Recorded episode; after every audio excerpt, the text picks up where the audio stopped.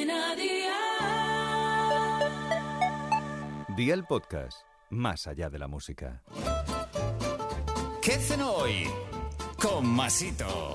Hola familia, hoy os recomiendo esta cena junto a Aldi, donde tienes todo tipo de frescos a precios siempre bajos. Si os gustan las mil hojas, estas de calabacín os van a encantar.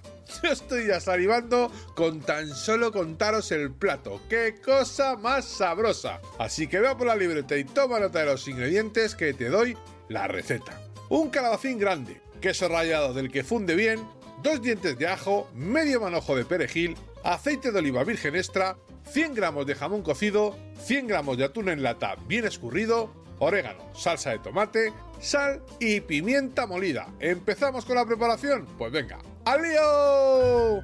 Añade a un cuenco el perejil y los dientes de ajo picados junto con un poco de aceite, sal y pimienta. Mezcla bien esta salsa. En otro cuenco pon el jamón cocido cortado al gusto, el atún bien escurrido, un puñado de queso rallado y salsa de tomate hasta obtener un relleno jugoso. Corta el calabacín en rodajas finas, Coloca una sartén al fuego y pinta la base con la salsa de ajo y perejil. Pon la rodaja del calabacín en la sartén, pincélalas con la salsa de ajo y perejil, cocina a fuego de 7 sobre 9 un minuto por un lado, dales la vuelta, reduce el fuego a temperatura medio baja de 4 sobre 7, sitúa sobre la tercera parte de las rodajas de calabacín un poco de la mezcla de jamón con queso, atún y tomate, cubre con una rodaja de calabacín, rellena y vuelve a cubrir. Espolvorea queso rallado y orégano, tapa y cocina unos 5 minutos más hasta que se funda el queso. Y amigo mío, ya tienes la cena lista, así de fácil, así de Aldi.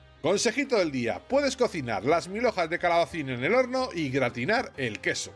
Los deberes para mañana te los dejo por aquí. Un bote de garbanzos cocidos, un manojo de acelgas, 30 gramos de piñones, 100 gramos de jamón serrano en tacos, una cebolla, sal, aceite de oliva virgen extra, pimienta, dos dientes de ajo y 300 mililitros de caldo. Espero y deseo que te haya gustado esta nueva receta y que te suscribas al podcast. Ya sabes que es gratuito.